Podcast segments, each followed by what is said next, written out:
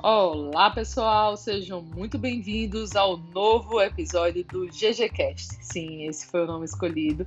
E para começar esse tema do além da oratória, hoje eu vou trazer um conceito que eu gosto muito, que é da Sara Sarasvati, uma professora indiana muito conhecida no mundo do business, que é o do effectuation. Então, existem dois tipos de pessoas no mundo. Aquela pessoa que, quando vai cozinhar, prepara uma lista de ingredientes, inclusive aqueles ingredientes que nem tem em casa, vai no supermercado, compra tudo que é possível para fazer o prato. E existe aquela outra pessoa que olha ali para a geladeira e vê o que é que não está sendo usado há um tempo, mas que ainda tem uma utilidade e vai juntando os ingredientes e de forma criativa, bum, faz aquele prato sensacional. Que tipo de pessoa você é? Já parou para pensar? E o que é que isso tem a ver com negócios, com o mundo business, com a sua carreira de forma geral? Existem pessoas que, quando vão, por exemplo, pleitear uma vaga de emprego, elas ficam procurando o que não tem.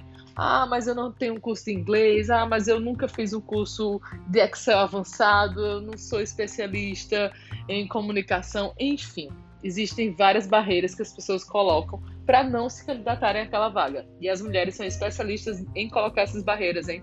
E existe a outra pessoa que olha assim, não, o que é que eu já fiz na minha vida? Quais as experiências que eu já tive? Então eu quero falar sobre esse segundo tipo de pessoa. Especialmente aí falando um pouquinho de comunicação, é interessante saber por exemplo, que muitas vezes a gente adquire esse tipo de experiência, que é o desenvolvimento das soft skills, quando você está, por exemplo, numa igreja, falando ali na frente para várias pessoas ouvirem, ou até mesmo de forma voluntária, um trabalho voluntário, e você lidera algo ali. Então você já teve uma posição de líder. E muitas vezes isso não é levado em consideração. Tem pessoas que nem falam sobre isso em entrevistas de emprego, mas às vezes as oportunidades que você já teve na vida podem sim te ajudar a alcançar aquilo que você deseja. Então, meu convite hoje é para você refletir sobre o que você já tem, o que, é você já construiu de experiências, de habilidades, de formas para que você consiga alcançar o tão almejado sucesso. Então, indico demais a leitura dos livros da Sara Sarasvati, dos vídeos que tem dela no YouTube e outros portais na internet. Então, olhe para o que você já tem. Então, dentro de comunicação, é interessante que eu, com os meus clientes, eu sempre faço essa pergunta: o que é que você já faz bem em termos de comunicação? Porque normalmente as pessoas que me procuram querem apontar seus próprios defeitos. Ah, porque eu tenho vícios de linguagem. Ah, porque eu não uso bem minha linguagem corporal.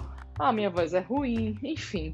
E aí eu faço aquela coisa de provocar mesmo as pessoas a refletirem sobre o que, que elas têm de bom tá? É muito mais fácil a gente potencializar o que a gente já tem na bagagem do que a gente ficar em busca, porque a gente nunca vai terminar essa busca.